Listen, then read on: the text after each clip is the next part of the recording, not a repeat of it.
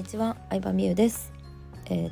先日ですね、学び方の動画じゃない えっと学び方に関する音声を出したんですけど、結構それの反響が地味にありまして DM とかで感想をくださった方もいてちょっと学び方第2弾について語ろうかなと思います。であの結構学生時代の勉強方法と大人になってからの勉強の仕方って全然違うなと思ってて学生時代はさある程度カリキュラムというか学ばなきゃいけない学習指導要領みたいなのがあるじゃないですか。なのでもうなんか全てのことを網羅しなきゃいけない順番に学んでいかなきゃいけないとかあると思うんですけどでも実はそれ18歳までの勉強よりも18歳以降20歳以降大人になってからの勉強の方がさ例えば80歳までできるとしたら60年間あるからそこで結構人生の差ついてくると思うの。うんまあ、やっぱりまだまだ学歴社会で学歴とか働いた会社とかで重視されがちなところはあるしもちろん学生時代に頑張ってきた人っていうのは他のことでも頑張れることがいっぱいあるとは思うんですけどでも大人になってからの時間の方が長いと思うんですよね。ってなった時に大人になってからの勉強方法で一番大事なことっていうのが自分に必要なことだけ学ぶことやなって思ったの。そうそれはどういうことかっていうとすごい分かりやすいのが iPhone の使い方やと思っててうーん昔さガラケー時代もう私32歳やからさアラサーの人はさガラケー使ったと思うんですけどガラケー時代でさ携帯買ったらめちゃくちゃ分厚いマニュアル渡されたじゃん。でもいつの間にか iPhone になったらもうマニュアルなしみたいな超シンプルな箱に入ってスタイリッシュな箱に入っててなんかアップルのさリンゴマークのシールとさ充電器とさ携帯だけ入ってるみたいな。マニュアルない。マニュアルはググりましょうみたいな感じになったじゃん。あれなのよ。それが大事なのよ。どういうことかっていうとあの iPhone って自分に必要なことだけをさ検索するやん。例えば録音したいなと思ったらじゃあ録音どうやったらいいのか検索するうんカレンダー使いたいなと思ったらじゃあカレンダーどうするのか検索するそれでいいんですよ。でもあのなんか学生の時の勉強の癖が抜けきってないと自分に必要ないことまでこれ一応大事やから勉強しといた方がいいんじゃないかみたいな感じでどんどん必要ない知識念のためこれを勉強しておこうってなると思うんですよね。結構起業して思ったことが起業家さんとかビジネスで成功してる人って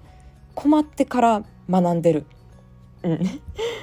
そうでもビジネスがなかなかうまくいかない人ほどあり起こりもしないなんだろうな出来事とかトラブルに備えて備えていろんなことを勉強するんですけど備えてばっかりで実践してないんですよね。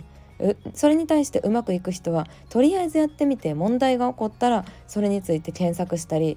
あの先輩から聞いたり勉強したりしてるっていうのが大きな違いやなって思ったんですよね。うんまあ、これはもしかしたら会社員としての出世する方法と起業独立してお金を稼げる人とではまた成功方法っていうのが違うかもしれないですけどでも間違いなくビジネスでうまくいってる人はもうやってから勉強してますね。うんなんかできるようになってから勉強してから資格を取ってからじゃないなっていうのがこの4年間での私の一番の大きなうんなんだろうな考え方の変化だったなって思うしその考え方を身につけたことでここまで来れたなっていうのはすごい思いますね。で自分自身の話で言うと例えばうん個人事業主として最初はやっててそのうち税理士さんに会社作った方がいいって言われたからなんかよくわからないままとりあえず会社を作ったんですけどその後で税金のこととかを勉強したんですよ。うん、なんか最初からどうやったらなんかどうやったら得かみたいなのをあんまり勉強しなくて会社作ってからいろいろ勉強しましたね。でそれがすごい良かったなと思ってて最初に税金面とか、うん、消費税免除だったりとかなんか役員報酬いくらにしたらいいとか、まあ、もちろん調べるのは悪いことではないんですけど調べすぎるとあの結局税金を払わないためには税金を少なくするためには稼がないのが一番だみたいな思考になったなって自分って思うんですよね。でも最初の方税金とか何にも考えてなくてでビジネスに特化したのが良かったなと思うしうーんなんか結局困らないと本気で調べようってならないなって思った。そう。なんか会社作ってからあこういう書類も必要なんやとかあここれも申請しなあかんやとかこういうところあのちゃんとマニュアル作らなあかんやとか知って、うん、出張旅費規定だったりとか、うん、マニュアルだったりとかをしっかり作るようになったのでなんかそうとりあえずやってみるって本当大事だなってことですよ。とりあえずやってみましょうっていうのをよく言ってるんですけどまあ本当にいろんな理由があって、えー、今回はその一つのね、えー、理由について話してみました。